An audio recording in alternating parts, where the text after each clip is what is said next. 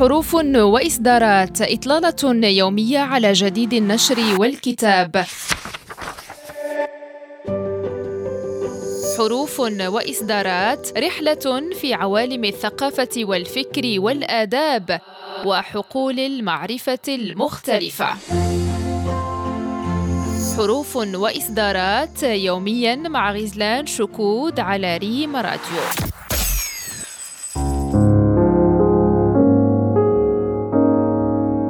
مستمعينا الأفاضل أهلا بكم إلى حلقة جديدة من حروف وإصدارات.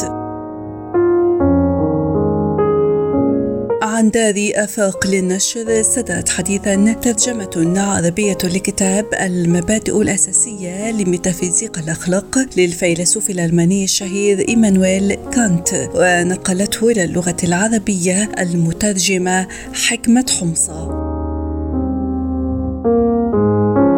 يعد كتاب المبادئ الأساسية لميتافيزيق الأخلاق من أفضل ما كتب الفيلسوف الألماني إيمانويل كانت وتحديدا مما كتبه في مجال الأخلاق ذلك أن ما عرضه فيه من نزعة وما بينه فيه من مذهب وما اتخذه من سبيل يريد به تبيان هذه النزعة الخلقية وهذا المذهب الخلقي أخذا في الاعتبار وضوح الفكر وصفائه وعمق الفكر وسعته ووحدة هذا الفكر في تعدده.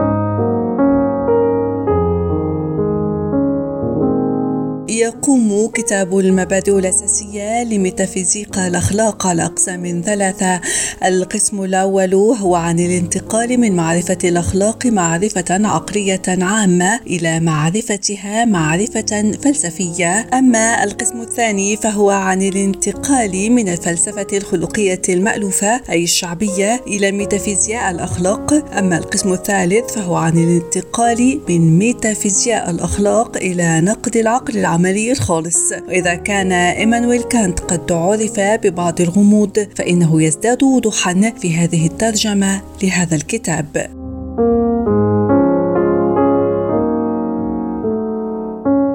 يشار إلى أن إيمانويل كانط من أشهر الفلاسفة الألمان في القرن الثامن عشر عاش حياته كلها في مدينة كونيغسبرغ في مملكة بروسيا. كان آخر الفلاسفة المؤثرين في الثقافة الأوروبية الحديثة وأحد أهم الفلاسفة الذين كتبوا في نظرية المعرفة الكلاسيكية. كان إيمانويل كانط آخر فلاسفة عصر التنوير الذي بدأ بالمفكرين البريطانيين جون لوك وجورج بيركلي وديفيد هيوم